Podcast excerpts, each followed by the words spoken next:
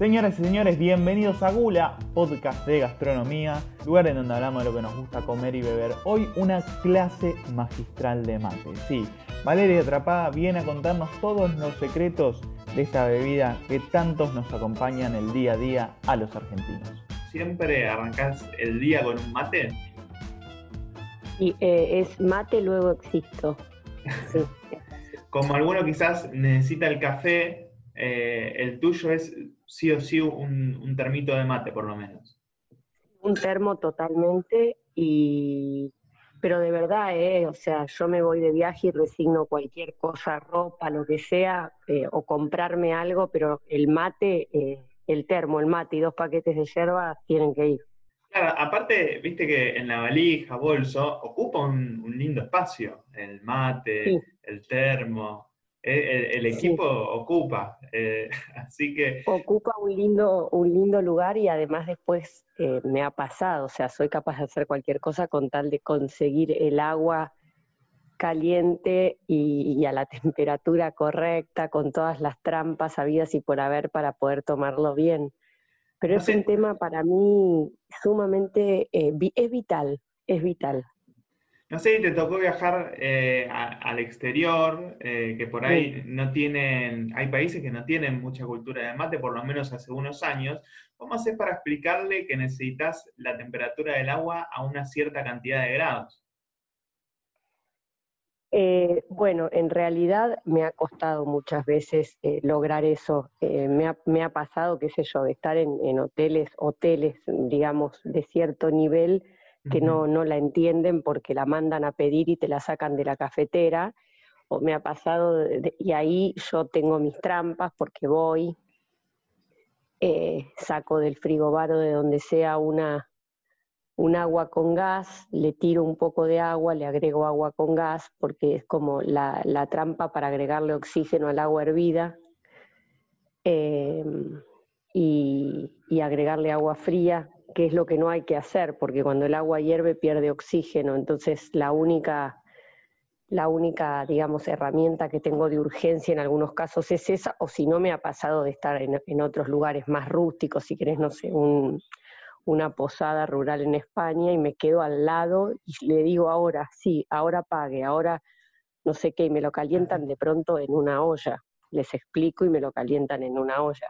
Claro, repasamos. Temperatura del agua 75 grados, ¿no? Es el ideal. Temperatura del agua, mira, hay, hay una... Mm, eh, la temperatura del agua tiene que respetar una regla, no es un número. Tiene que respetar la regla de que sea 20 a 25 grados por debajo del punto de ebullición, porque eh, inclusive en nuestro país decir 75 grados es una barbaridad porque hay lugares, por ejemplo, de Catamarca, La Rioja, que el agua hierve a los 70 grados.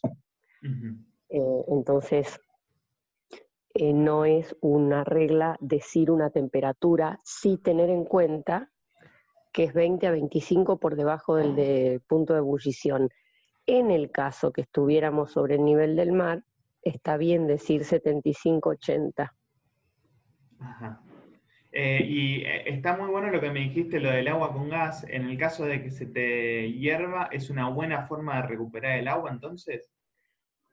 A ver, esto yo lo digo con cuidado porque me parece un poco un mamarracho, honestamente. No es algo que como sommelier. No, no es algo, claro, no es algo que como sommelier lo recomiendo. Claro, por lo menos para salir de una urgencia, digo. Exacto, para salir de una urgencia, sí, cuando vos vas a un dispenser de una estación de servicio y de pronto te sale el agua pelando, es una buena herramienta en vez de agregarle agua fría, agregarle agua con gas, porque lo que hace que la yerba mate se queme y,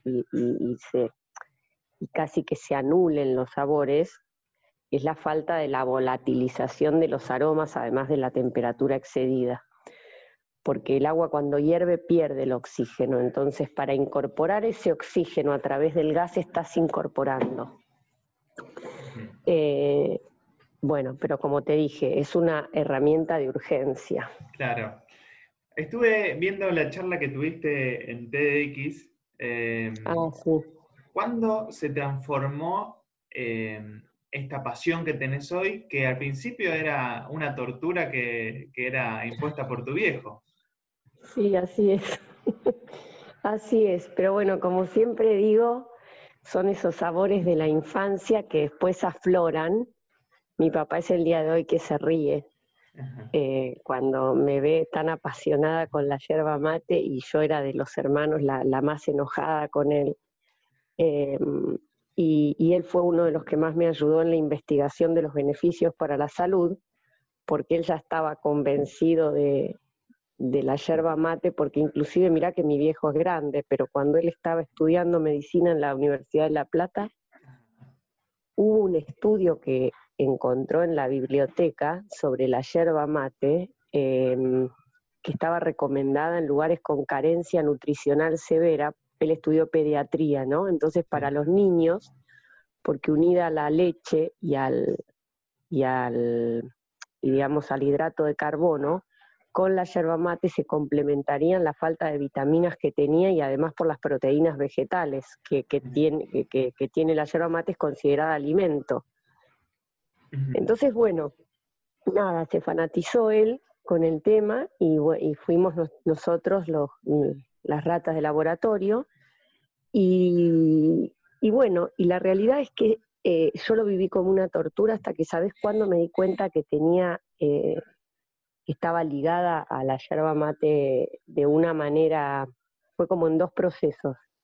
Primero me di cuenta que la yerba mate era algo que me representaba mucho en mi vida cuando termino mi colegio secundario en mi pueblo y me tengo que ir a vivir a Buenos Aires para nada, para empezar esa nueva vida que nos pasa a los chicos que vivimos en el interior del país. Sí. Entonces cuando me voy de mi casa, me doy cuenta que lo que yo necesitaba para, para paliar un poco la nostalgia de la familia, de los amigos, de mi pueblo, de mis costumbres, era el mate. Cuando me encuentro tomándome el tren con dos bidones de agua, ahí me di cuenta que había algo que me pasaba con esto, o sea que ya era muy importante en mi vida.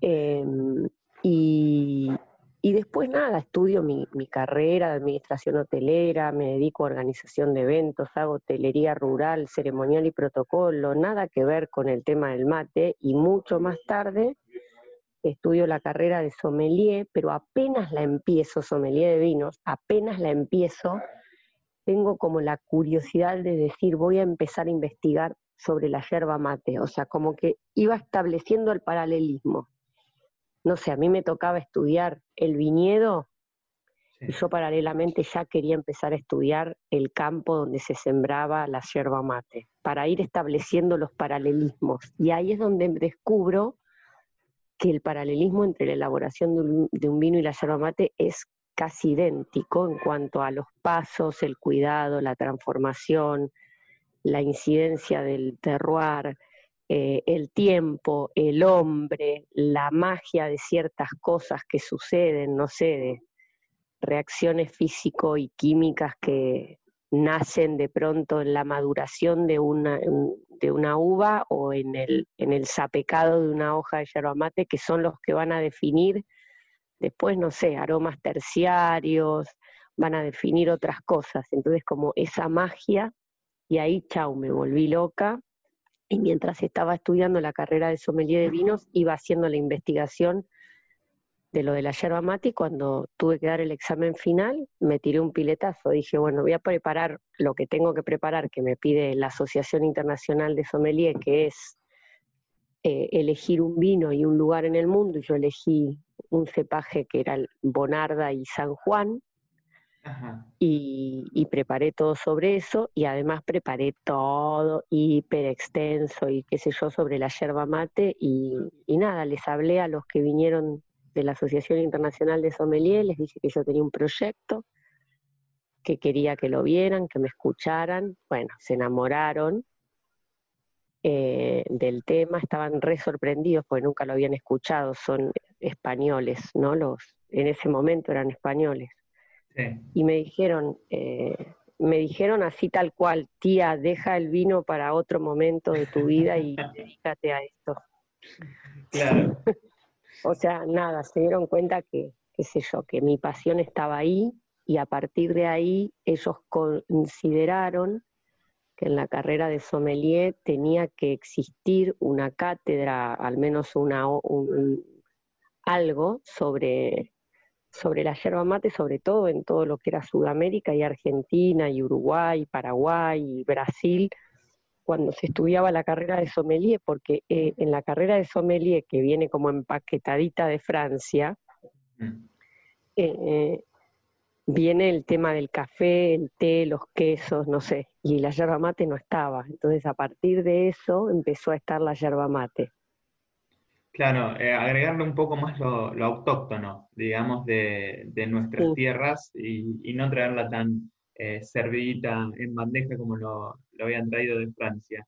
Vos ahí pasaba, estaba al pasar tu pueblo, Valeria, y me imagino que la vida de, tu, pueblo, como el de cualquier lugar de la Argentina, eh, en muchos casos, eh, el mate se comparte, ¿no? Eh, con el vecino, con el familiar, con, un empleado, con un empleador.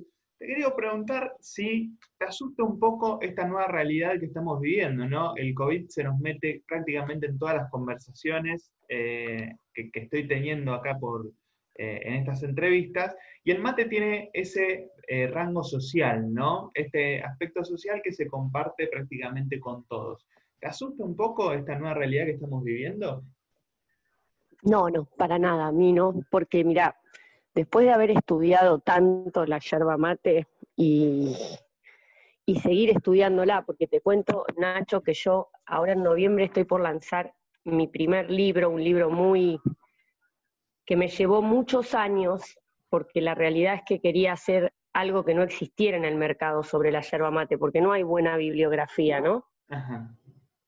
Es como que no, no hay una bibliografía completa e integral. Entonces, me llevó muchos, muchos años en el medio maternidad y demás. Y ahora en noviembre eh, lo voy a presentar. Y cuando tuve que hacer el libro, me puse todavía a investigar aún más y me di cuenta que si hay algo que tiene la yerba mate, a diferencia de otras, de otras bebidas, de otras comidas, es que tiene como impreso en el ADN de, su creación, de su existencia, eh, en el ritual, digamos, tiene impreso el compartir. Entonces, por más COVID que haya, y que ahora todos tomemos con nuestro propio mate y que hay mucha gente que inclusive antes no lo tomaba justamente porque no le gustaba compartir y ahora lo empezó a tomar mucho más, que eso para mí es una gran noticia, porque no importa cómo tomes el mate, importa que lo tomes porque te hace bien,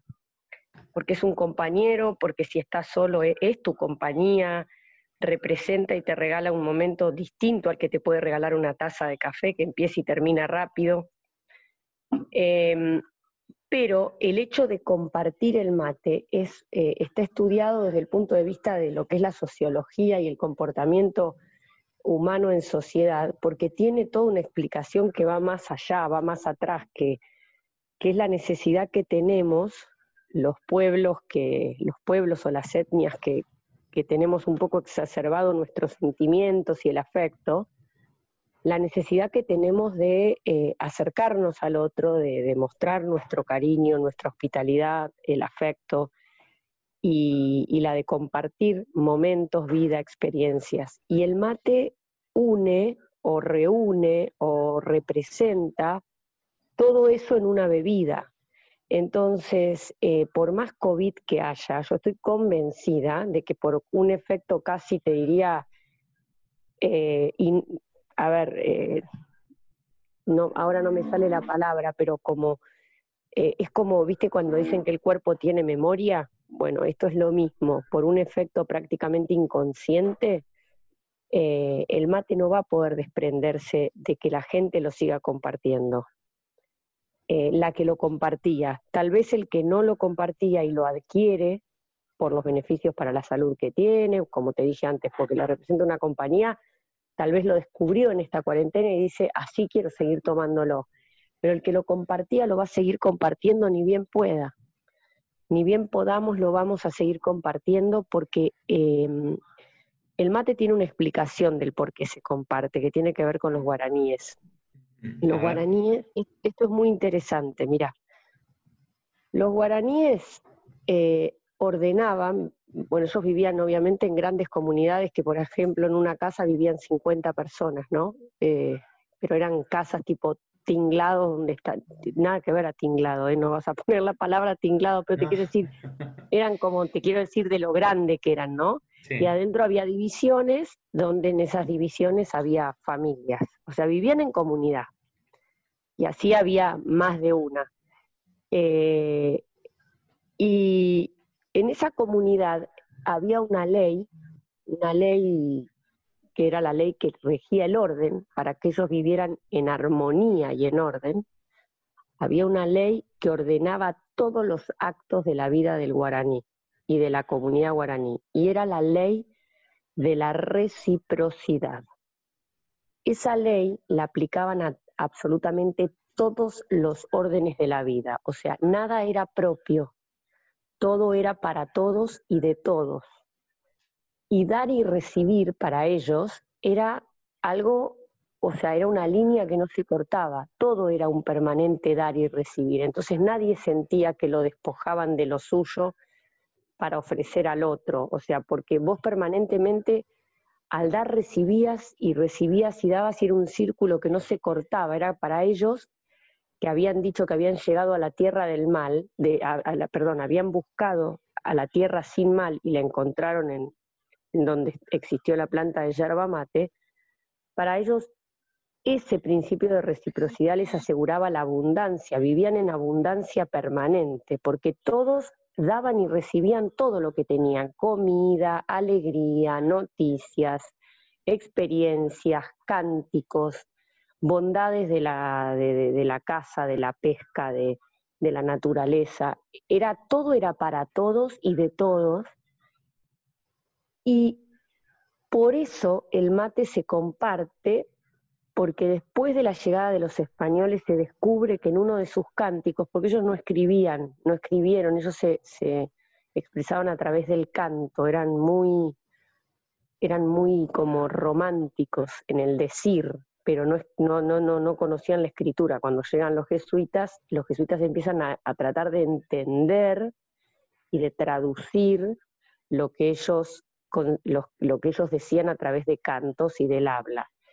Y entre esas cosas se traduce que la ley de reciprocidad decía esto, que no era más rico el que más tenía, sino el que mayor capacidad tuviera de compartir lo que tenía con los demás, y que como Ka, que era la yerba, había sido descubierta para curarlos, entonces ellos, para honrarla, debían compartirla. Y esa es la explicación más cabal de por qué el mate se comparte. Es como una ley divina para, para honrar a esa planta que les vino a traer tantos beneficios, había que compartirla. Y el mate se comparte por eso. Claro. Bueno, eh, clarísimo, Valeria. Entonces, bueno, vamos a, no te digo mantener la esperanza, sino que lo tomo como una certeza, esto que me estás diciendo, eh, y no me preocupo entonces porque es, lindo eso lo de eh, en un laburo, eh, compartir un mate y demás. Pero bueno, sí, avanzando, ¿no? Hablamos del agua y también hay que hablar un poco de la yerba y del recipiente propiamente dicho.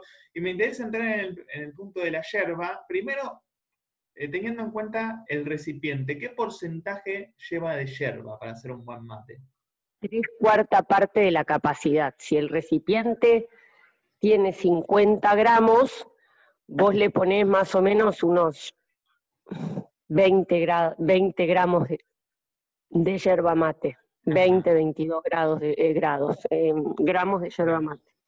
Y vos, seguramente eh, habrás visto, vos sos palabra mayor, pero para los que somos simples mortales, en los trabajos de, donde hay mucha gente hay como una cierta competencia, ¿no? De quién hace el mejor mate, ¿no? Y, hay críticas de uno hacia otro. Eh, y uno de los puntos en donde más se lo elogia al que arma el mate es la famosa montañita, ¿no? Eh, ¿cómo, ¿Cómo se hace para hacer una no sé si la mejor montaña, pero el ideal, ¿no? Eh, girar un poco el mate, tiene que ver un, poco con esto de los porcentajes, de cuánto lleva de yerba. Mira, en cada lugar se elogia por algo distinto. La montañita ahora se puso de moda, pero cuando yo empecé a estudiar hace 16, 17 años ya, em, era la espumita. Ajá, sí. Y, yo como sommelier te agrego que una de las cosas que se evalúa en un buen mate es el rendimiento, ¿no? O sea, lo parejos que puedan ser esos mates desde que comienzan, porque si yo soy buen cebador de los cinco primeros y después son una lástima, entonces, ¿cómo se logra eso? Eso se logra obviamente poniendo la cantidad correcta y para poder lograr montañita no tengo que pecar de poner de menos, pero tampoco poner de más. Pero de poner de menos sería más grave porque no podría lograr la montañita. Eh, agitando la hierba dentro del recipiente, dejándola en forma oblicua, como si fuese un tobogán, y en la parte de abajo, el pocito, donde llegas, si, te tuvieras que tirar de ese tobogán cuando caes, ahí un, un chorrito de agua a la misma temperatura que vas a tomar el agua. Hay muchas razones por las cuales tiene que ser el agua tibia o caliente, nunca fría. Y ahí ahí en ese sector se coloca la bombilla en forma recta. Cuando la bombilla, el colador de la bombilla hace tope con el piso de la calabaza o del mate, en ese momento para lograr la montañita lo que tengo que hacer es utilizar la bombilla como si fuera una pala, una palanca y ejercer un efecto de palanca, levantar hacia arriba la montañita, ¿no? O sea, hace tope con el piso y levanto, o sea, hacia adelante, empujo hacia adelante, hacia adelante, como para que se levante enfrente mío la montañita. Cuando yo hago eso, indudablemente me va a quedar como un pozo, como un espacio, como un hueco, eh, del lado, digamos, de mi lado, ¿no? Pensando que la montañita está enfrente a mí, de mi lado, donde apoya el cuerpo de la bombilla, me va a quedar un hueco. Y en ese hueco, cuanto más espacio haya, eso significa que hay más oxígeno, yo voy a poder lograr más espumosidad. Entonces ya ahí gané dos cosas, rendimiento, eh, montañita y, y espumosidad, habiendo hecho bien estas cosas. Y para tener un buen rendimiento debo ser un buen cebador que no agobie las cebadas, o sea, que no, que no sature el mate, o sea, que que sepa cebar en tiempos. Por ejemplo, para el comienzo del mate necesitas tres, tres chorros, tres, tres cebadas, o sea, es uno en ese sector de la bombilla y espero que se infusione la hierba. El segundo, que se va levantando la parte mojada, la montañita la tenés que reservar seca. Y después el tercero, que es el que va a llegar a la misma altura infusionado que la montaña está seca, es en forma pendular, ¿no? O sea, es como que vas de, si fuera una media luna, vas de una punta a otra con el termo cebando y moviendo para lograr más espumosidad. Te reservas la otra parte seca. Y cuando la parte infusionada va perdiendo espuma y riquezas de aromas y de sabores, avanzás infusionando la parte que estaba seca, pero nunca cambias la bombilla de lugar. Porque rompes la estructura del mate. La bombilla no se toca en el ritual del mate. Porque hay, mucha gente, viste, que te toca la bombilla. Cuando eh, Esto es un podcast, pero yo mientras te voy haciendo el movimiento típico de cómo se mueve la bombilla, ¿no? Por lo general. que, hay mucho toquetón de bombilla, ¿viste? Bueno, la bombilla es sagrada en el ritual del mate, pero sagrada, mm. pero viene así desde lo que es la antropología, o sea, desde la historia de los guaraníes, con, cuando la, bombilla la introducen a la costumbre del mate los jesuitas, porque se tenían que hacer amigos de los guaraníes y no les gustaba tomar el mate como lo tomaban los guaraníes, que era filtrando las hojas entre los dientes y se pasaban el cuenco. Entonces la incorporan los jesuitas porque se dieron cuenta que sí, que para, para evangelizarlos tenían que hacerse amigos amigo de lo que ellos más querían, que era el mate, aparece ahí, pero el jesuita, el guaraní, en algo no tranza, y es en que para que siga viva la costumbre de que todos somos uno y tenemos que compartir, la bombilla pasó a ser un elemento sagrado. No se tocaba. Y después de mucho tiempo se descubrió, y esto lo vi yo en laboratorio, esto lo comprobé yo, que si vos cambias la, bombilla, rompes la estructura del mate, y si vos haces una medición de un mate bien cebado sin cambiar la bombilla de lugar y un mate bien cebado cambiando la bombilla de lugar, tenés mejor rendimiento y, o sea, y un sabor parejo. Esto te lo digo como sommelier, capaz que, qué sé yo, mi, mi, mi marido, mis amigas no se dan cuenta de esto porque no ponen el foco ahí, pero yo como sommelier te digo que cambia el sabor y no, se, y no terminás cebando mates parejos.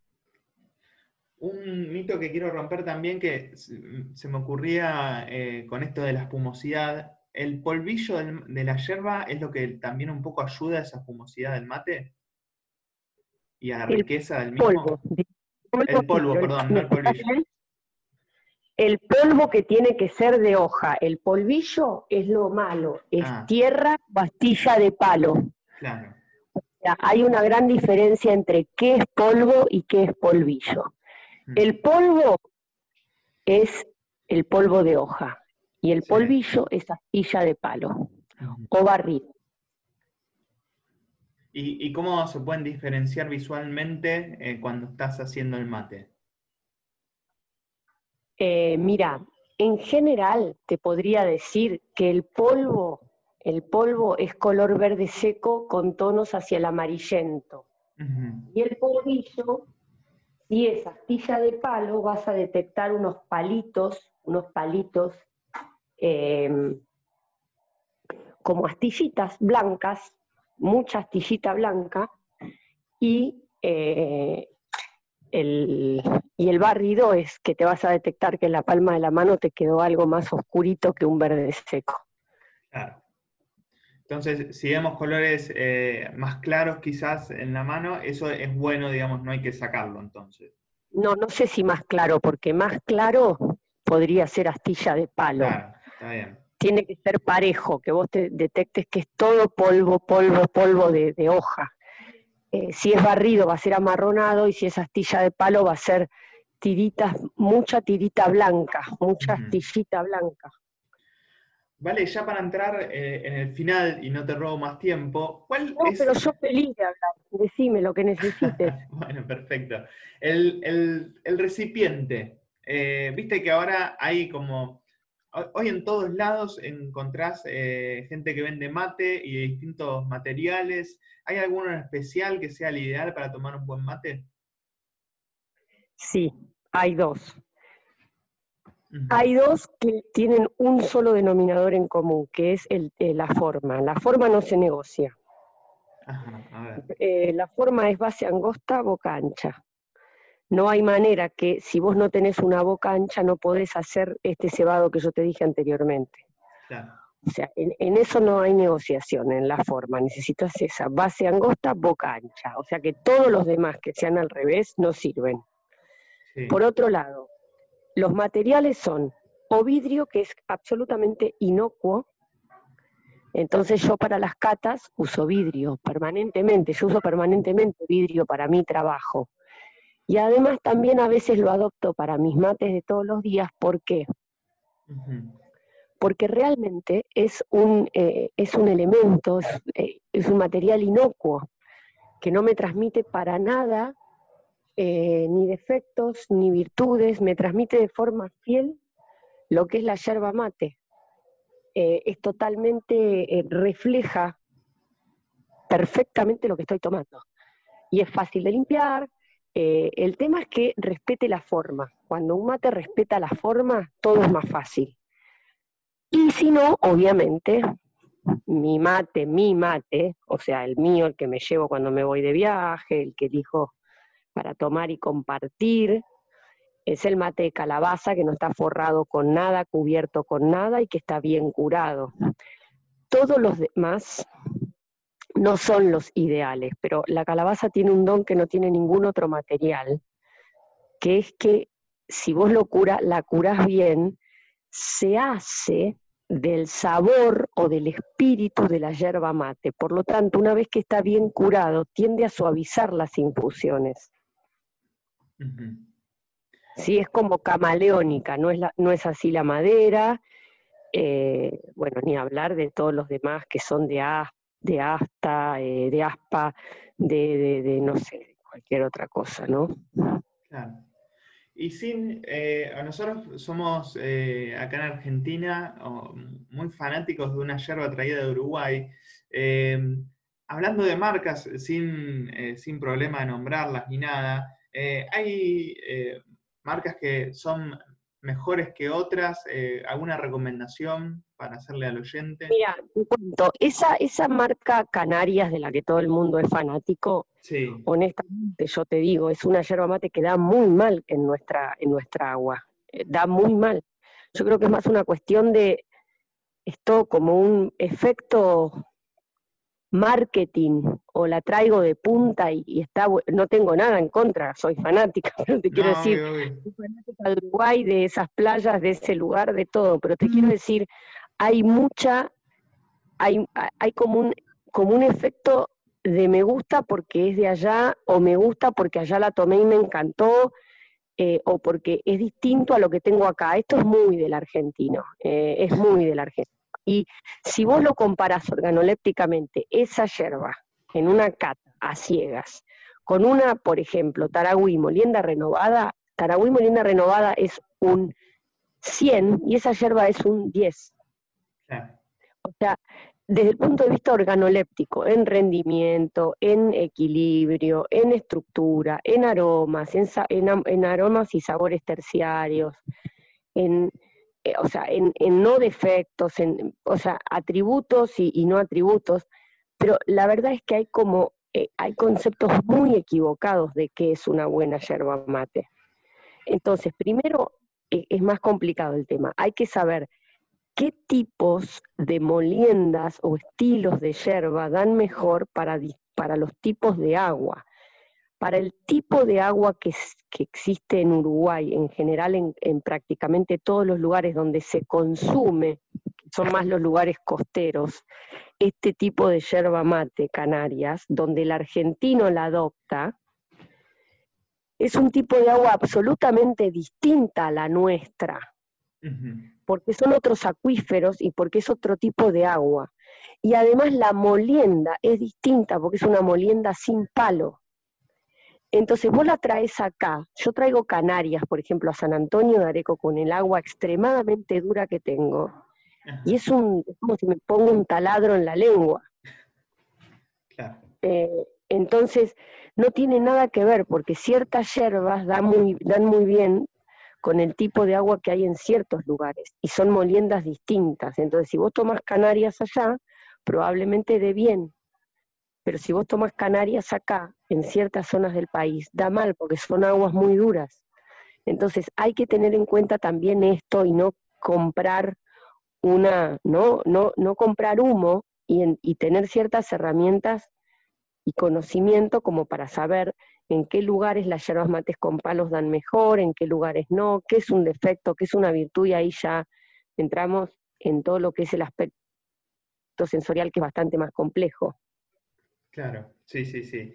Em, para, terminar, una de las grietas que, hay, Valeria, también en los trabajos, y traslado siempre quizás eh, todo al, lugar de laburo o también a las casas, porque es en donde muchas discusiones de mate surgen, ¿no? Em, y también quería agarrar de una charla que tuve con Nico Artusi, sommelier de café, ¿no? Que también... Eh, hay quizás esto de café, y mate, y el sommelier de café, eh, y por lo menos él, el mate, el, café, perdón, el café lo toma eh, sin azúcar, sin leche, sin absolutamente nada. El mate, eh, para el sommelier de mate, ¿sí o sí amargo? Sí o sí, sin nada, por supuesto. Por supuesto, este es el mismo criterio que seguramente lo habrás escuchado de Artusi, lo habrás escuchado de una sommelier de té, Eh, a ver, eh, lo has escuchado inclusive de un sommelier de vinos. A mí no se me ocurre, eh, a, mí, a mí no se me ocurre ponerle soda o hielo a un vino o enfriarlo demasiado, porque le enmascaro los defectos y las virtudes. Esto es igual. Los sommeliers tenemos como la misión, el objetivo, el compromiso de acompañar al consumidor a encontrarse con una mejor experiencia de consumo y acompañarlo en un buen servicio de ese alimento o de esa bebida.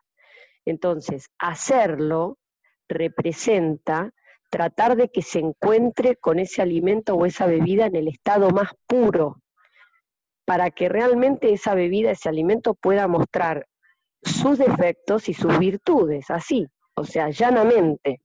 Es sacarle todas las vestiduras, es como si vos te encontraras con un cuerpo desnudo le sacamos todo el ropaje. El ropaje pueden ser el azúcar, el café, la miel, el edulcorante, en el caso del vino el hielo, la soda, ¿entendés?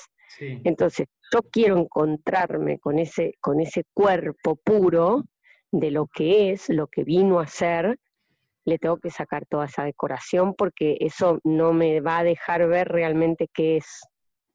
Es así la analogía, ¿no? Eh, a ver, me puede gustar que tenga colgados unos aros ese cuerpo, bueno, se lo pongo, qué sé yo, si a mí me gusta con aros o me gusta con una túnica blanca, fenómeno, respetable, y, soy respetuosa de eso. Ahora, vos querés saber cómo es esa yerba, sacale todo. Claro. Vale, eh, me dijiste, en noviembre sale el libro, no sé si me querés adelantar algo eh, de nombre, preferís no decir nada. Y, no, no, no, eh, te cuento, te cuento. El libro se va a llamar El mate en cuerpo y alma. ¿Por qué? Porque en general, ¿por qué en cuerpo y alma? Porque es el mate que tomamos, que sería el cuerpo, y el alma del mate es la intimidad de qué es la yerba mate, ¿no? Este libro mío lo que pretende es eh, justamente el libro lo que propone es una mirada íntima, íntima y a la vez integral sobre la bebida que más se toma en Argentina y países limítrofes, y claramente que es parte de nuestro patrimonio cultural y productivo más importante, que como te dije antes, es la única infusión que se ceba y se convida, eh, entonces, la idea de este libro es eh, meterse en todas las facetas del mate y la yerba mate, o sea, desde el origen, qué es la yerba mate, que es lo que creo que la gente eh, en general no, no sabe o no nos contaron nunca. Siempre que he visto libros del mate está como el mate como costumbre, el mate como, como lo que se comparte desde el punto de vista, digamos, de lo que representa socialmente el cómo se ceba, y ahí nos quedamos. Yo lo que les quiero mostrar en este libro es el mate desde el campo, desde cómo nace, además de obviamente la historia antropológica y los 12 usos que se le conocían, por ejemplo. quedó uno instalado, que es el de tomarlo y compartirlo como infusión. Pero la yerba mate vino, acordate lo que te dije al principio, vino a sanar, vino a traer salud a la comunidad guaraní. Entonces, tiene un montón de propiedades que son muy poco conocidas. Entonces, la idea es mostrar en este libro los orígenes, la historia, la planta, la elaboración, los pasos para un correcto análisis sensorial y después sí, todos los elementos que forman parte del ritual y además mitos y verdades y, recetas, o sea, eh, aplicando la yerba mate a la gastronomía, con recetas de yerba mate, con mi propio licor de yerba mate, con tragos con yerba mate, con comidas con yerba mate que no están hechas por mí en el, en el libro. A mí me gustó en este libro convocar a más gente, respetando el espíritu de comunidad del mate. No, no es que yo soy la autora del libro, pero, pero me gustó convocar a gente para, para que cada una aporte algo, entonces hay cocineros, bartender, hay un periodista que hace un relato más telúrico y folclórico y romántico de, qué es el mate para el argentino. Y bueno, y hablo de, o sea, por eso es en cuerpo y alma, lo, lo desnudo totalmente. Señoras y señores, hasta acá llegó esta primera temporada de Gula, podcast de gastronomía. Le quiero agradecer a todos los oyentes que han escuchado los capítulos que hemos tenido en este ciclo. Si no los escuchaste todos, obviamente van a quedar acá colgados en este canal de podcast. Le quiero agradecer también a todos los entrevistados que nos han dado su punto de vista, consejos y demás y han participado de estos 13 capítulos de Gula. Nos veremos pronto en otro proyecto, en una segunda temporada. Muchas gracias y será hasta la próxima.